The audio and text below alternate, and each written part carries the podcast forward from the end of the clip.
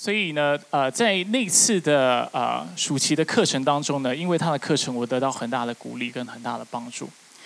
那他做了什么事情呢？就是在我们第一天上课的时候，老师请每一个人自我介绍。在美国上过课的举手，大学也好，研究所也好，高中。那通常在过去呢，呃，我只要有老师就是说今天上课要自我介绍的时候。我会感到非常的排斥，因为我是标准的华人，我很害羞，所以我不喜欢在别的学生面前自我介绍。但是那天老师就要求我们自我介绍，我想说好吧，那他就开始自我介绍了。第一个学生站立起来之后，老师就问他说：“哦，他就说了自己的名字，然后他就要坐下来了，就像一般在学校我们常遇到的状况。”但老师就阻止他说：“哎，等一下，你不要马上坐下来，告诉我你的主修是什么。”那那个学生就想一下，我主修是哲学。那他就想说，差不多了吧，要坐下来。没有，老师说再等一下，为什么你会想要读哲学？哎，这个学生当时就傻了，没有想过老师会问他这样的问题，所以他就支支吾吾，也讲不出什么来。老师为了帮助他，就问他是不是有什么书或哪一位作者，所以让你对哲学产生兴趣。那那个学生又想了一下，他最后说有是 G.K. Chesterton，崔斯特顿，我不知道中文大概是这样翻译。那因为这个人的书，所以他感到就是他对哲学开始产生兴趣，所以开始就学这方面科目。那我想。嗯，一般老师问到这个程度也差不多了嘛，已经很关心学生的。结果老师没有停下来，他们继续聊，就聊啊聊啊聊啊。他坐下来的时候，课堂已经过了四分钟。那当时我就想，嗯，班上那堂课还蛮多人修的，全班有他差不多四十个学生，每一个人自我介绍四到五分钟的话，大概就是一百六十到。是一百六十吗？四分钟四十，一百六到两百分钟。我在想，不会吧？今天第一天上课三个小时，我们要做的事情就是四十个学生轮流的自我介绍嘛。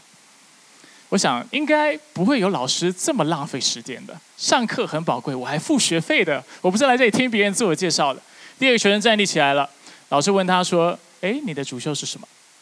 他说：“哦，是心理学。”我想说好了，心理学没得聊了吧？哲学，你你对哲学有兴趣，你多聊一点。你是一个神学家，你会有兴趣。那心理学应该还好，没有。继续问，哪一个作者影响你？哪一本书对你有很深刻的影响？然后等等，坐下来又四分钟。当时我的背开始冒冷汗。第三个站起来，老师问他说：“哎，你的主修是什么？你叫什么名字？”自我介绍完以后，老师继续采访他。坐下来又四分钟。当时很不幸的，全班四十个人，我们是从后面开始自我介绍。我坐在班上的第一排的角落，因为当天我迟到了一点点，全班已经所有的人都已经就座了，所以我只好坐在没有人喜欢坐的位置，就是离好老师很近的第一排，然后角落。所以当时我就坐在那个位置，我心里想：不会吧，三个小时？所以其实当时如果不是因为被被其他的学生卡住，我应应该是第一个逃跑的。但是没有办法，因为我被卡在座位的最里面，我也出不去，我就只好一个一个听他们自我介绍。当时我一个想法：这个老师真的能够坚持吗？这么乏味无聊的过程，每一个学生介绍三四分钟，他应该没有办法坚持下去吧？结果他做到了。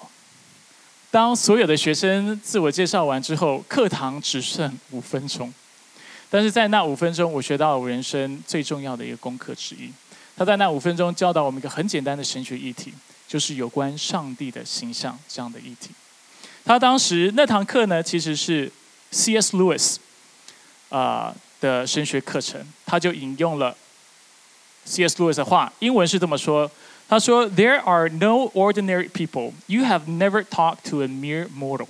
我翻成中文，我们看下一个投影片，可以翻成这个世界上没有普通人。与你交谈者从未仅是凡夫俗子。凡夫俗子的意思就是，他所对比的，就是永恒的生命。他对比的就是永不灭的灵魂。为什么他说没有人是凡夫俗子，或者是 ordinary people？因为他认为，因为每一个人灵魂都会存到永远，所以因此每一个人都是特别的。对 C.S. Lewis 来说，啊，当他说这句话的时候，他想要凸显的，就是人生命的价值，还有每一个人是同等的重要。而老师就记得那天的课程告诉我们。如果今天你想要学好神学，而且你要学会爱神跟爱弟兄姐妹的话，这是你第一个功课，学会重视人的生命。因为当你认识一个人的时候，当你花时间去了解他的时候，某种层面你就在认识上帝是谁；而当你服侍他的时候，某种程度上你其实就是在服侍上帝。那天的课程对我印象很深刻。而且我也告诉我自己，有朝一日，我有哪一天能够教一堂课，我也要做一样的事情。每每一个人花了很长一段时间，让他们自我介绍，然后去认识他们，并且去服侍他们。所以，这就是我们今天要探讨的议题，就是他的形象。今天是我们的啊，这是上帝的教会呃系列的第五讲，也是我们教会核心价值的第四个核心价值，讲到的就是他的形象。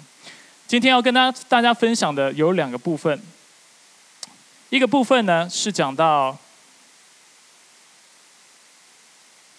我们为什么在上帝里面人是有尊严的，而第二个部分要讲到，既然人在主里是有尊严的，这应该带出什么样的蕴含？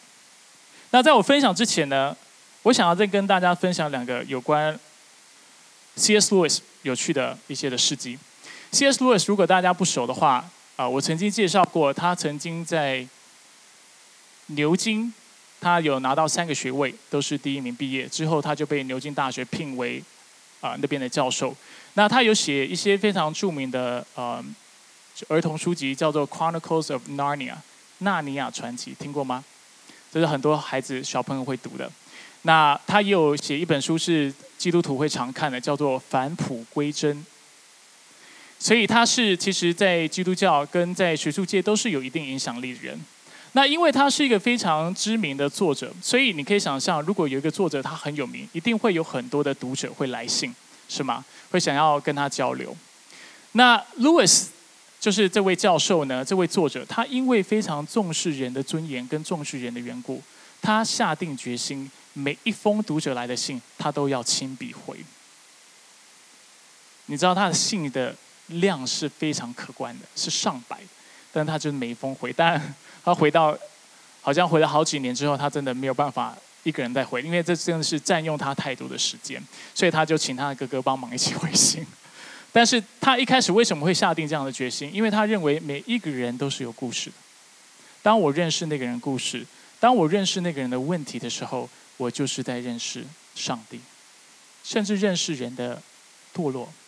但是对他来讲，生生命就是这么的重要，所以他是他是这样的一个人。还有一次呢，他在跟他朋友聊天，他朋友就跟他抱怨说：“哎，我最近遇到一个人，他实在太无聊了，而且这个人无聊到一个程度，我开始觉得他有点有趣，所以我就就就想要跟他交谈。”那路易斯路易斯呢，就是 Louis，他听到这个话的时候，他就跟他朋友说：“是的，他很无聊，但是不要忘记我们的主可能会怎么说。”他说：“我们的主会说这些事，你们既坐在我这弟兄上一个最小的身上，就是坐在我身上。意思是说，当你陪伴这个人，听他讲话的时候，你就是为主做的。那今天呢，我也想要带着同样的一个 conviction，一个这样的感动，跟大家分享。我认为人的尊严是很很重要的，而且是我们需要更深去了解的议题。所以，我们要先看第一个大点。”上帝的形象代表什么？上帝的形象奠定了人类尊严的基础。我们都知道，美国是一个很重视人权的国家。这不是空穴来风，这不是没有由来的。其中的原因，就是因为美国曾经是一个非常基督化的国家，现在不是了，但是过去曾经是。那因为有基督教的精神的影响，所以他们非常在意的人权。那我们今天为什么要特别讨论到人的尊严这个议题？因为其实如果我们不讨论的话，世俗的文化、世界的教导就会影响我们，而且影响我们去看待怎么去看待我们周围的人。而这样的影响不只是在教会的四面墙之外，这样的影响也在教会当中常常看得到。我跟大家举几个例子。这第一个例子，这个社会很常把人当成工具，或者是机器人。所以，对这样的一个观点的人来说，人的价值在于他能够生产，在于他有效率。所以，今天公司你会看到，我们聘人的时候都怎么聘？我们要聘能够有工作能力的，然后有生产能力的人，是不是？而当如一个一个人没有生产能力、没有工作能力的时候，我们就会解聘他。但工作有工作资源的考量，我不是批评这样的事情。但我的意思是说，很多时候因为我们的工作是一个这样的形态，它影响影响了我们怎么看待人的价值。所以我们开始用人的能力在评估一个人是否重要，是否应该被尊重。我们看一个人的才华，我们看一个人的成就，然后我们来决定这个人是不是我应该尊重的人。在教会当中也常常发生这样的事情，而在这样的观点当中，还有一个问题，就是为什么公司都要给人休息的时间或度假时间？为了让你走更长远的路，能够更多的来使用你，让你为公司来效力。很多时候，教会当中也会发生这样的问题。那通常我们所谓的事工导向的教会，就会发生这样的问题：大家就是来就是做事，就是操，然后就做做做做做到大家都已经。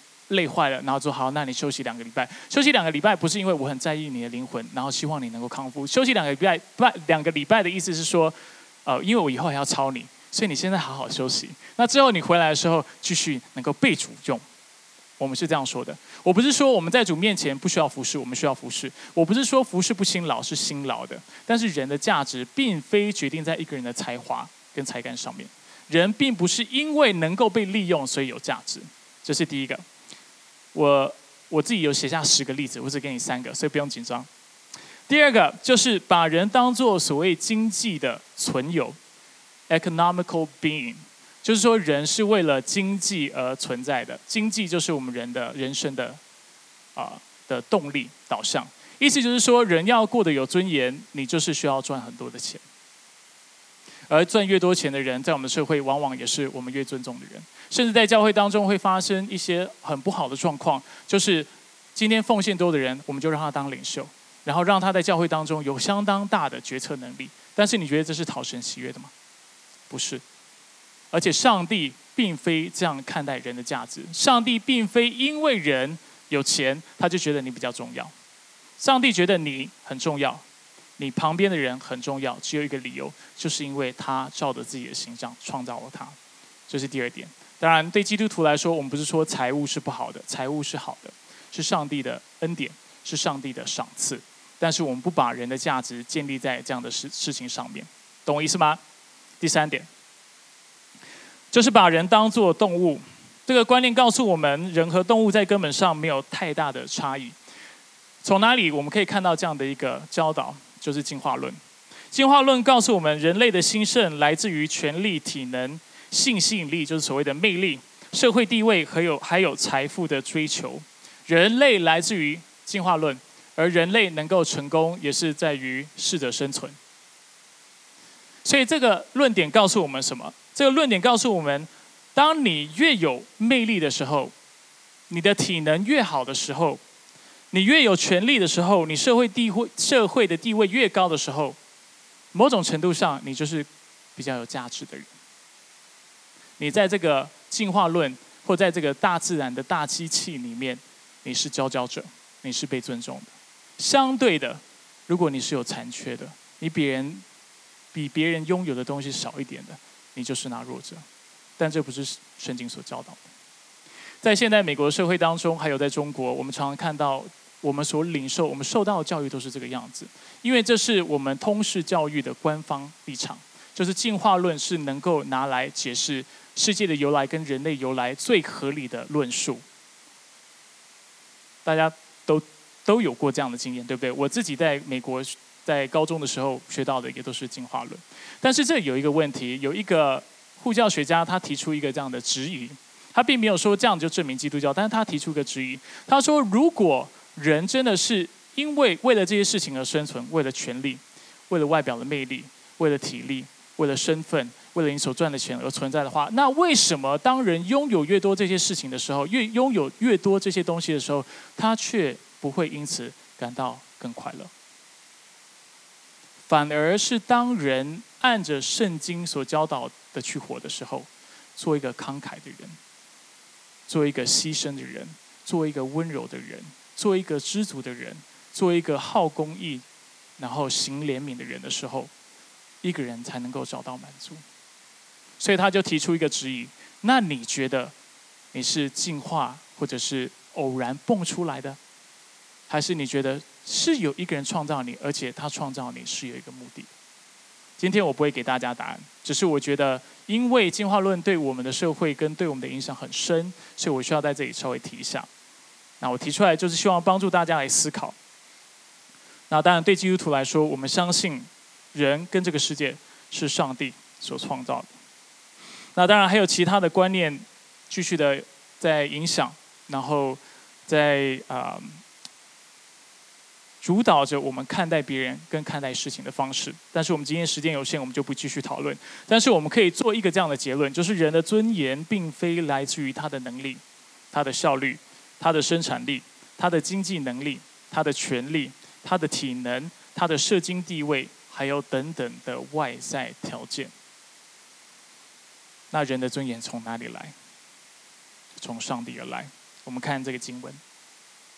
创世纪一章二十六节，圣经这样告诉我，告诉我们：当上帝创造人的时候，上帝说：“我们要照着我们的形象，按着我们的样式造人，使他们管理海里的鱼、天空的鸟、地上的牲畜和全地，以及地上爬的一切爬行动物。”那基督教相信，人的尊严就来自于一个地方，就是来自于上帝的创造，因为上帝按着自己的形象造人。所以我们每一个人就是有价值的。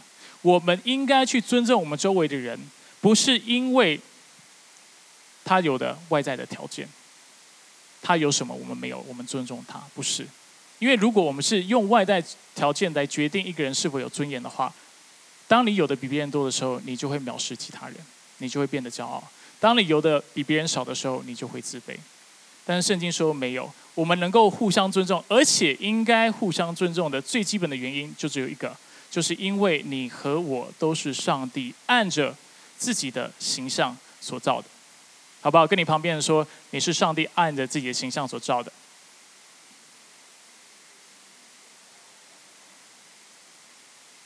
所以，基本上所有的基督徒的神学家也好、牧者也好、学者也好，他们都有同样的结论。比如说，约翰加尔文就是改革中的鼻祖、创始人。他在《基督教要义》他就说这句话：“他说，我们要看的不是人本身配得什么，但是我们要去看的是那存在于万人中的上帝之形象。这也就是尊重及爱的缘由。”除了加尔文这么说，另外一个神学家他叫法兰西斯·薛华，他说：“如果……”一个人是借由圣经的立场来认识人，即人是上帝照着自己的形象所造，他就会认识人尊严的根本。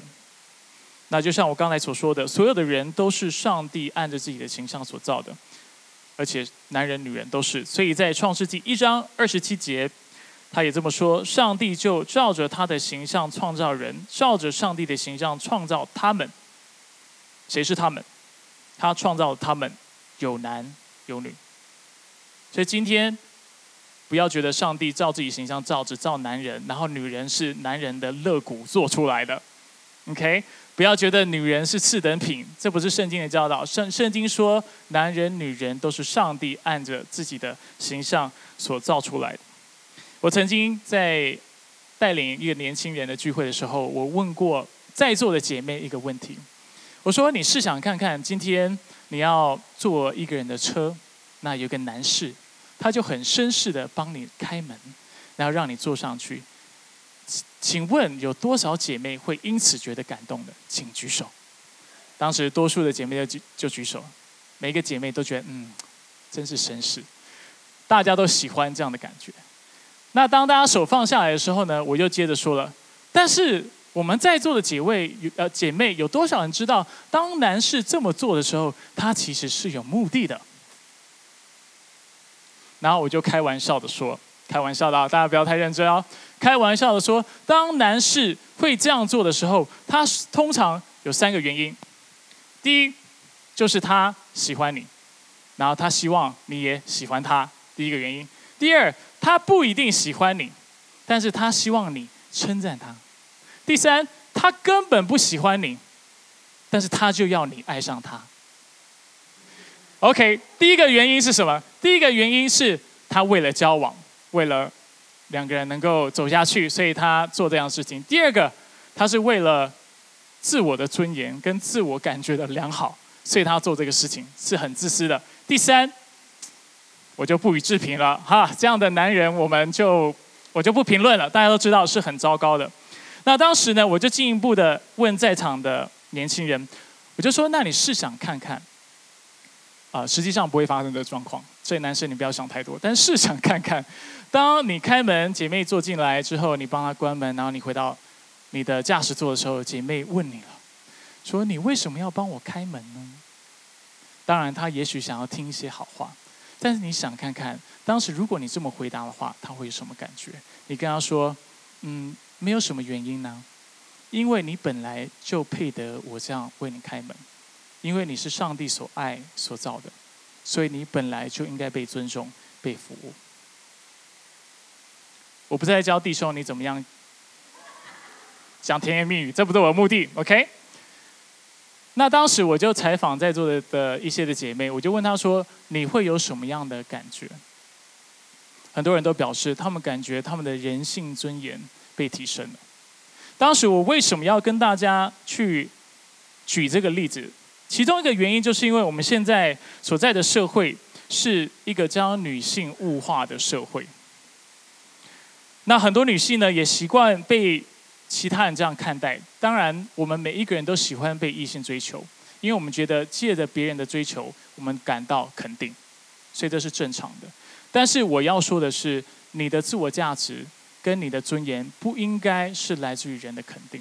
不应该要是基于别人要不要肯定你，而你感觉到自己有价值、有尊严。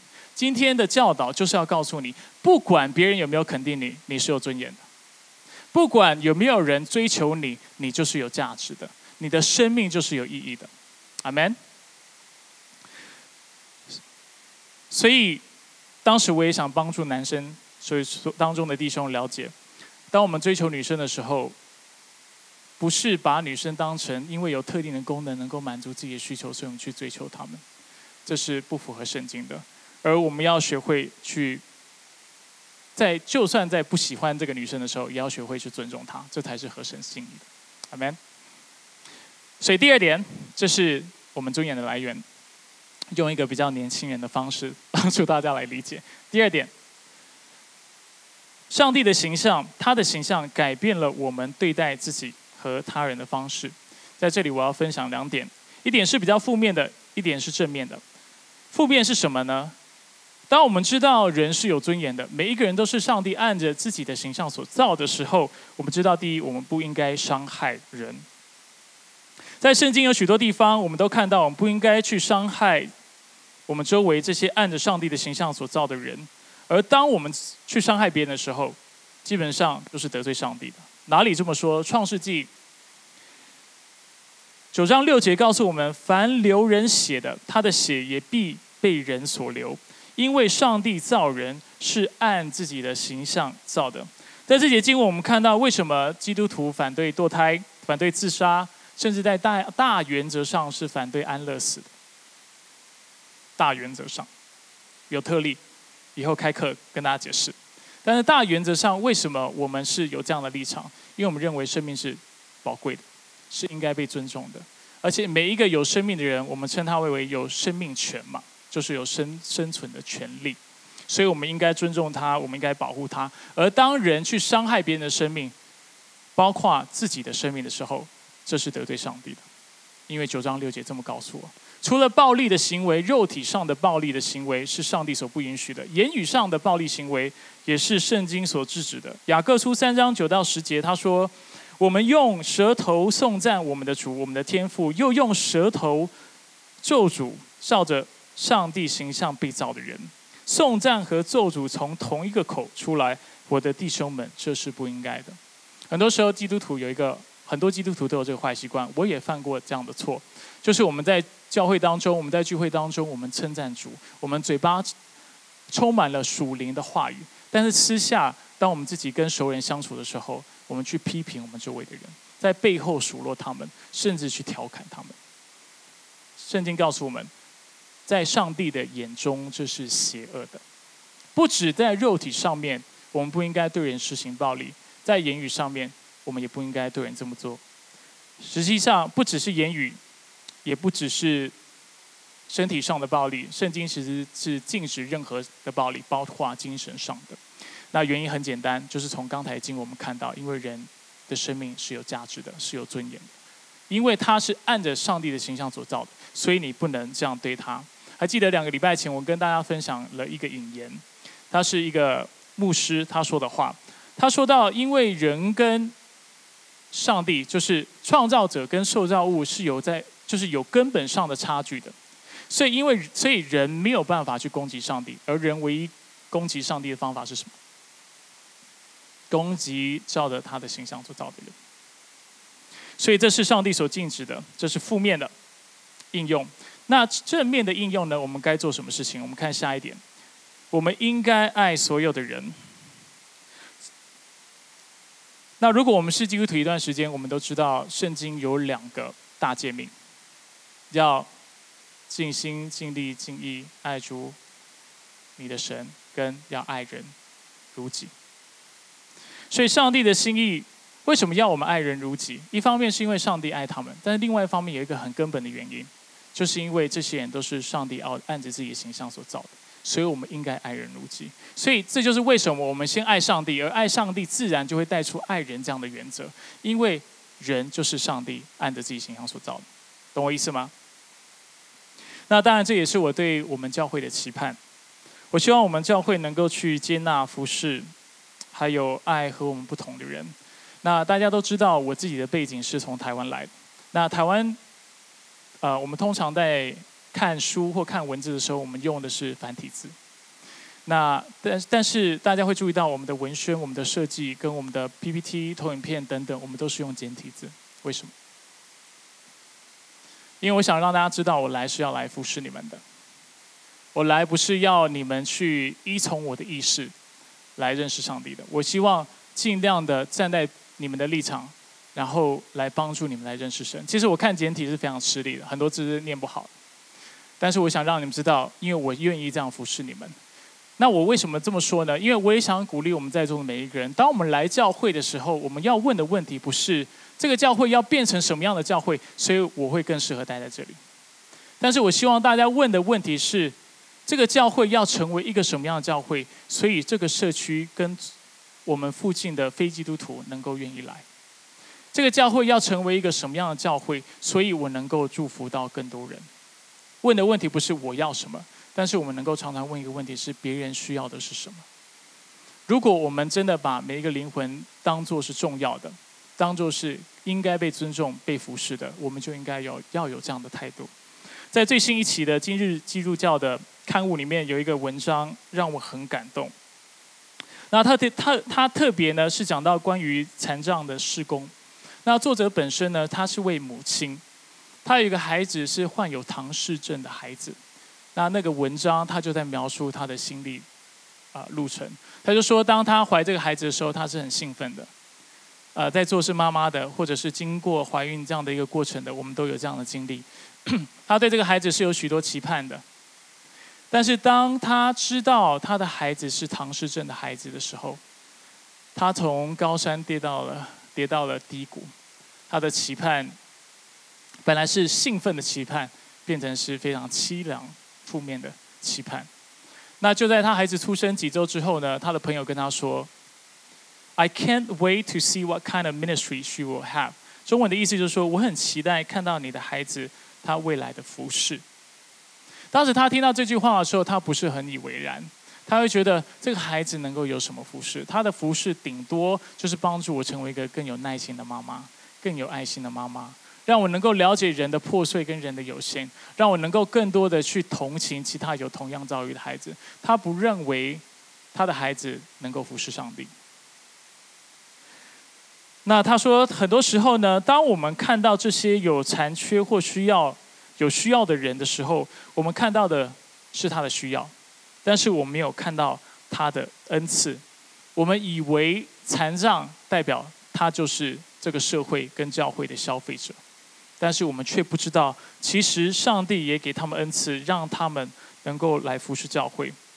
所以他就说，当他观察他的孩子渐渐长大的时候，他就知道他错了。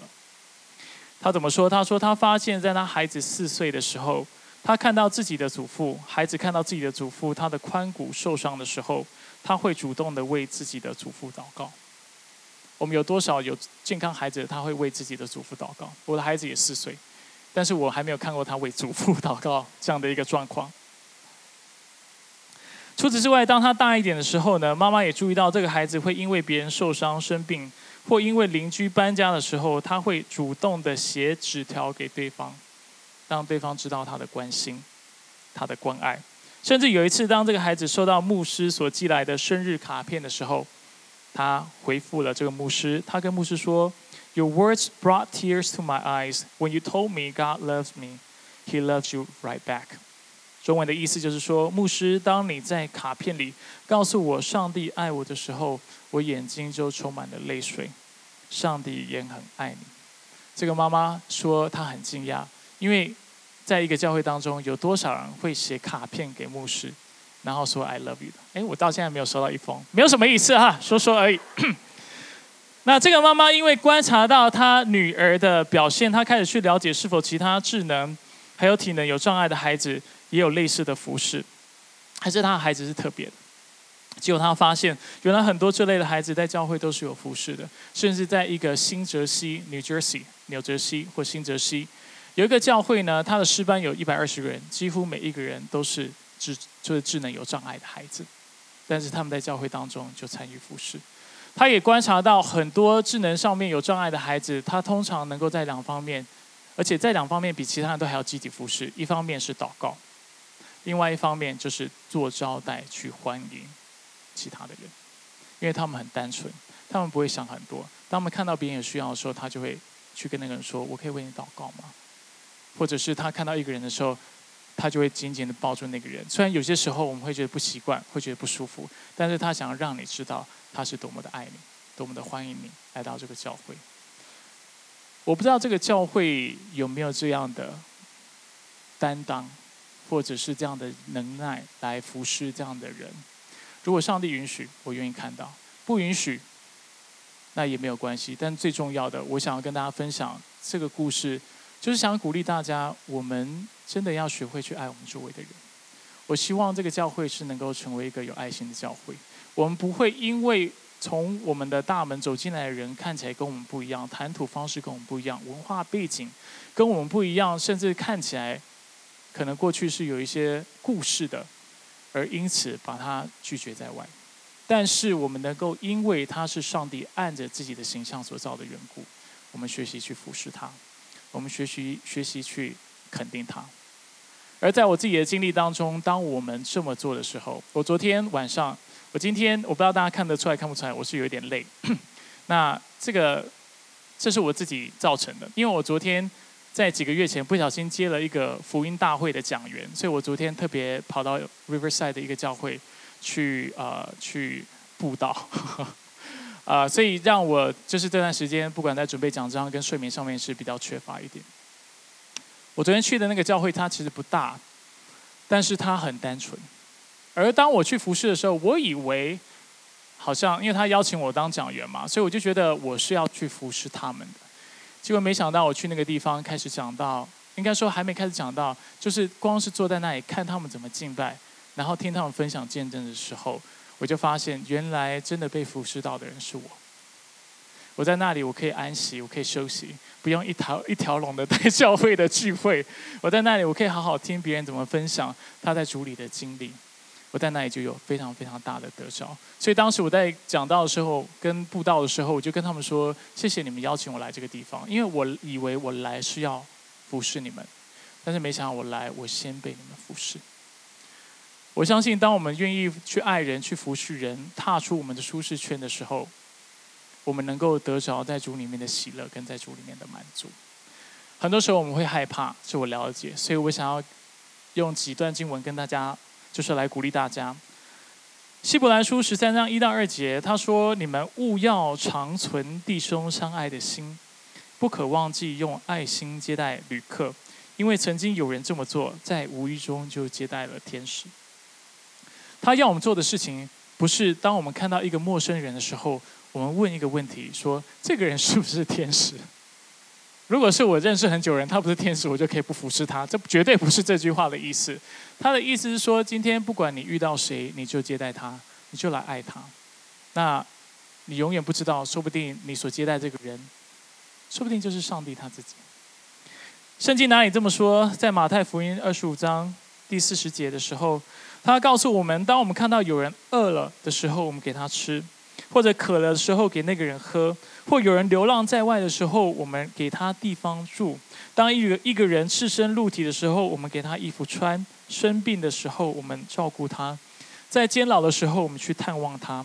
当我们做这些事的时候，其实也是等等同给耶稣做的。所以在二十章十节，耶稣说：“我实在告诉你们。”这些事你们做在我弟兄中一个最小的身上，其他经文也甚至讲到坐在不体面教会不体面的肢体上面，讲到的就是特别需要的人的身上，你就是坐在我的身上。服侍不容易，服侍需要代价，服侍非常不方便，但是服侍能够给你的人生最大的满足。阿门。最后再次用这句话来结束我们的讲道。这个世界上没有所谓的普通人，与你交谈者，从未仅是凡夫俗子。我们一起来祷告。